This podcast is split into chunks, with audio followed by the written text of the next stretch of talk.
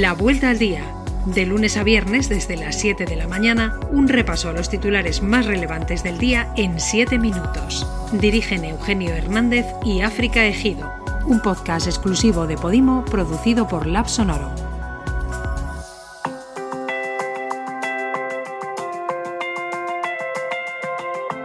Buenos días, es miércoles 28 de abril y estas son las noticias más destacadas hoy.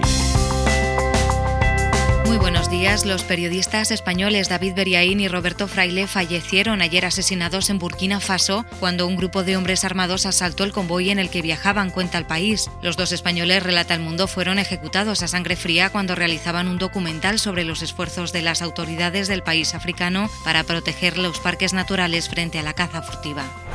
En Madrid continúa la campaña electoral y hoy la prensa se hace eco de diversas encuestas. Apunta ABC que PP y Vox consolidan su mayoría y según el país un 78% de los votantes de Ayuso apoyan gobernar con Vox. Los acontecimientos de los últimos días han hecho que Interior haya decidido poner escolta a Gabilondo, García, Monasterio y Val y reforzar la de Ayuso e Iglesia, relata el diario.es. Y es que ayer se interceptaron más cartas con amenazas, una a la embajada turca del mismo autor de las que recibió Reyes Maroto y otras dos con balas, una dirigida a Ayuso interceptada en Barcelona y otra a la Dirección General de la Guardia Civil que fue interceptada en Vallecas. Por cierto, que cuenta el mundo que Correos ha admitido que lleva 12 años sin actualizar los protocolos de seguridad y que solo el 4% de los envíos pasa por el escáner. El gobierno ha aprobado la cuarentena para los viajeros procedentes de la India, cuenta ABC. La portavoz del Ejecutivo ha destacado que la medida es la que se puede tomar porque no hay vuelos directos entre España y la India. Los últimos datos de sanidad apuntan que la incidencia del coronavirus ha bajado ligeramente hasta los 232 casos, tras sumar 7.665 nuevos contagios y 117 fallecidos. En cuanto a la vacunación, el Tribunal Superior de Justicia de Cataluña ha ordenado al Gobierno inmunizar sin excusas ni dilaciones a Policía y Guardia Civil. Según el español, la justicia ha tomado esta decisión tras las medidas cautelares solicitadas por un sindicato y una asociación profesional de la Policía y la Guardia Civil que consideraban que estos cuerpos sufrían una situación de discriminación respecto a los mozos. Abrimos página económica porque CaixaBank ha decidido rebajar el ERE en 500 empleados hasta 7.791 y ha prometido, dice el confidencial, recolocar al 100% de los afectados. Por su parte, BBVA ha fichado a Randstad, según el país, para tratar de recolocar a los 3.800 despedidos. La selectividad de este año será con ventilación natural, distancia, mascarillas y aula de aislamiento, leemos en ABC. Los ministerios de Educación, Universidades y Sanidad han elaborado ya un nuevo protocolo para la realización de las pruebas de este año. Hoy se considera un éxito el experimento del concierto de Love of Lesbian con 5.000 asistentes en Barcelona porque no fue un evento de supertransmisión. Según el mundo, de los 5.000 asistentes al Palau Sant Jordi se han notificado solo 6 contagios, pero 4 de ellos fueron previos al concierto.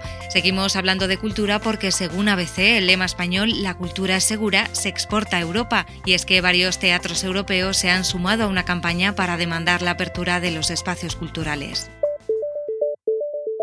Dos caras de la evolución de la pandemia en el mundo. Pasear, correr, montar en bici, encontrarse o salir a cenar con amigos sin mascarilla son algunas de las actividades que ya se permiten en Estados Unidos. No solo a los vacunados contra el coronavirus, incluso en algunas circunstancias a quienes aún esperan sus dosis, cuenta la prensa americana hoy. Estados Unidos ya tiene a la mitad de su población inmunizada, mientras India suma 2 millones de contagios en una semana. Dice el New York Times que las camas de hospital y el oxígeno son escasos. Pacientes y familiares desesperados han recurrido al mercado negro en busca de medicamentos. Además, según el italiano Corriere della Sera, los datos reales sobre los fallecimientos en la India podrían ser de dos a cinco veces superiores a los comunicados por las autoridades.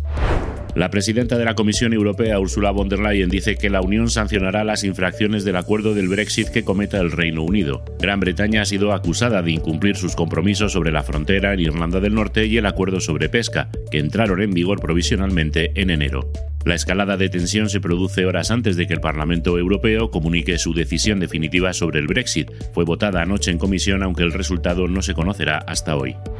Tras la última actualización del sistema operativo, los usuarios de iPhone pueden gestionar el modo en el que los anunciantes rastrean las aplicaciones que tienen instaladas y obliga a que se dé un consentimiento expreso para ello. Una nueva función muy contestada por Facebook y la industria de la publicidad, vemos en The Guardian. Una información del Wall Street Journal añade otra lectura a la supuesta mejora de la privacidad. Los anunciantes podrán obtener más datos sobre el rendimiento de sus campañas si compran el espacio publicitario Apple que si lo hacen a través de terceros. Al tiempo, el Financial Times publica que las ganancias de Google se disparan por el auge de la publicidad en línea tras un año a la baja por la pandemia. Una acción rápida para reducir las emisiones de metano podría ralentizar el calentamiento de la Tierra en un 30%, según un estudio del que da cuenta el Wall Street Journal. El objetivo podría conseguirse sin transformaciones traumáticas, dice la investigación, tan solo evitando fugas relacionadas con el transporte de petróleo y gas y controlando las emisiones en minas de carbón, fábricas de piensos para ganado y vertederos. Jeff Bezos y Elon Musk, las dos personas más ricas del mundo, se enzarzan sobre los planes para el regreso de nuevas misiones a la Luna, cuenta The Times. Blue Origin, la compañía aeroespacial fundada por Bezos, ha presentado una protesta contra la decisión de la NASA de contratar la oferta de SpaceX, propiedad de Musk, para la construcción del cohete que llevará de nuevo astronautas a la Luna en 2024. La disputa, en la que están en juego la reputación de ambas firmas y 2.900 millones de dólares, continúa en mensajes cruzados de los magnates en sus perfiles de Twitter.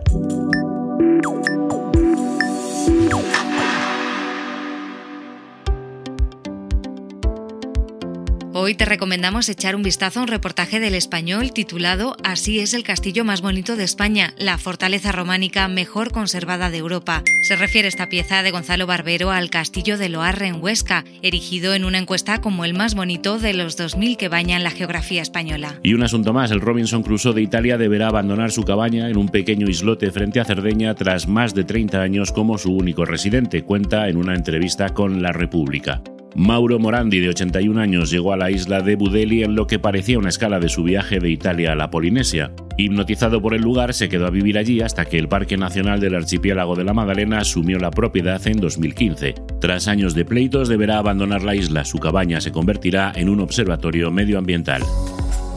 Es todo, escucha más podcasts y audiolibros en Podimo. Suscríbete en podimo.es por 3,99 euros al mes con un periodo de prueba de 14 días y cancela cuando quieras. Que tengas un buen día.